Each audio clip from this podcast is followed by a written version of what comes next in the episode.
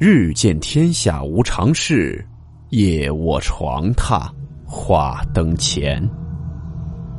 欢迎来到木鱼鬼话。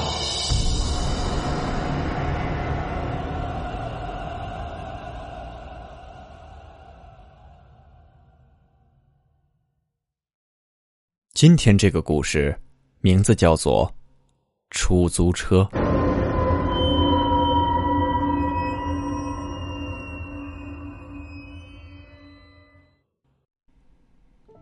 这个故事是发生在一位出租车师傅身上。在送我的途中，我们无意中谈到了灵异事件。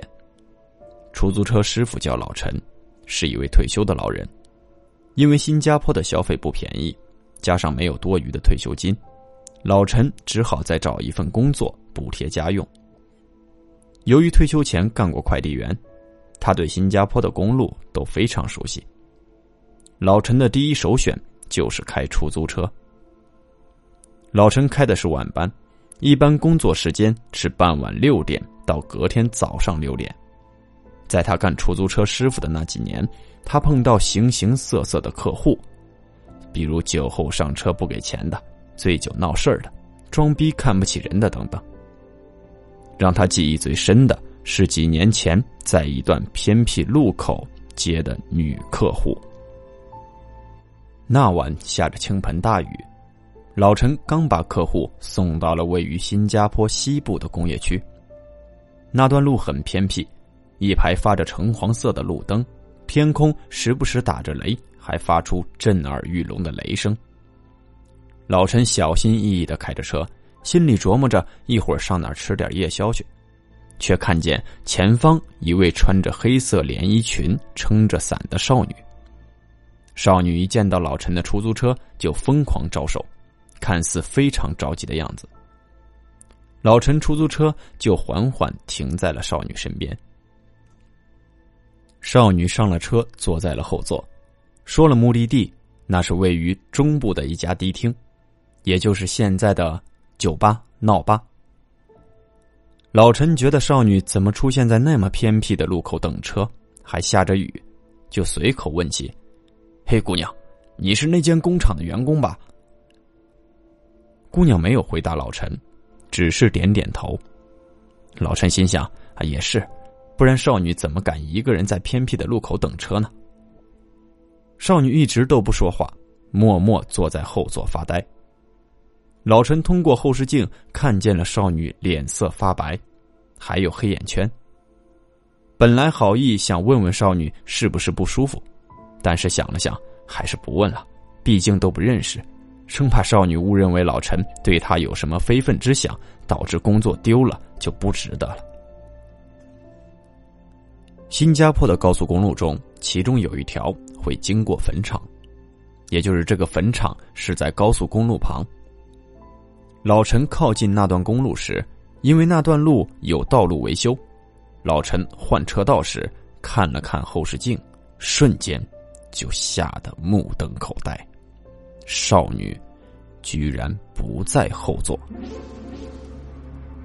在这种情况，老陈不可能停车的，所以他飞快的开过坟场那一段，心想下个高速出口后就找机会停车，看看车后究竟发生了什么事。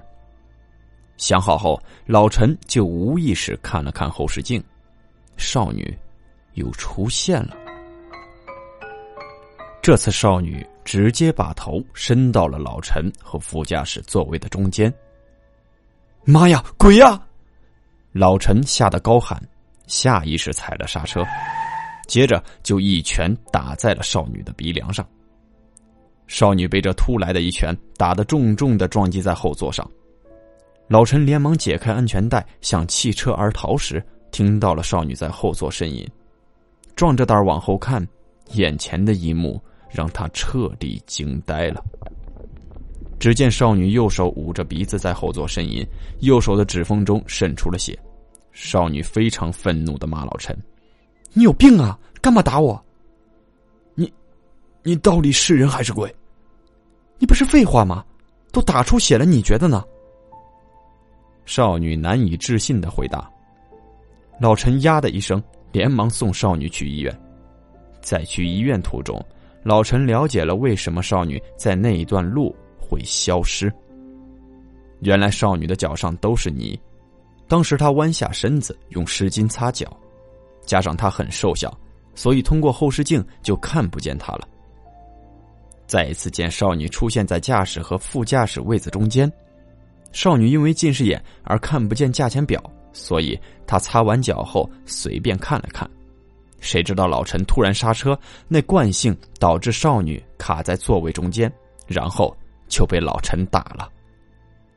原来是一场误会啊！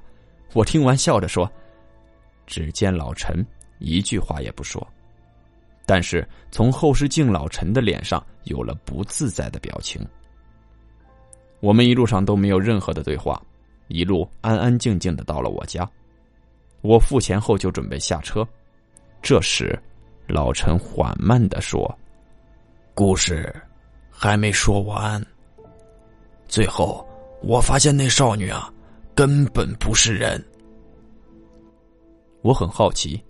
老陈问我有没有烟。下车后，我给老陈和自己都点上，让他继续。老陈猛吸了几口，最后呛得一直咳嗽。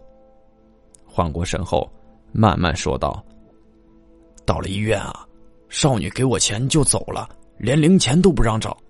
我接着就去吃夜宵。当我翻开钱包时，我发现了钱包里收着少女给过的那张五十元，竟然成了一张冥币。之前为了避免和乘客发生金钱上的纠纷，我有安装微型摄像头的。我回家后立刻打开来看，结果咋了？我急得问。那段时间啊，我的车里。根本就没有人。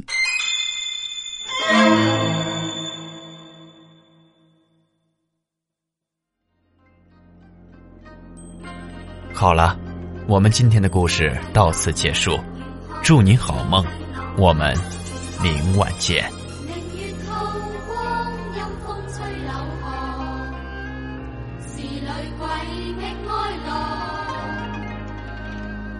谁人愿爱鬼神。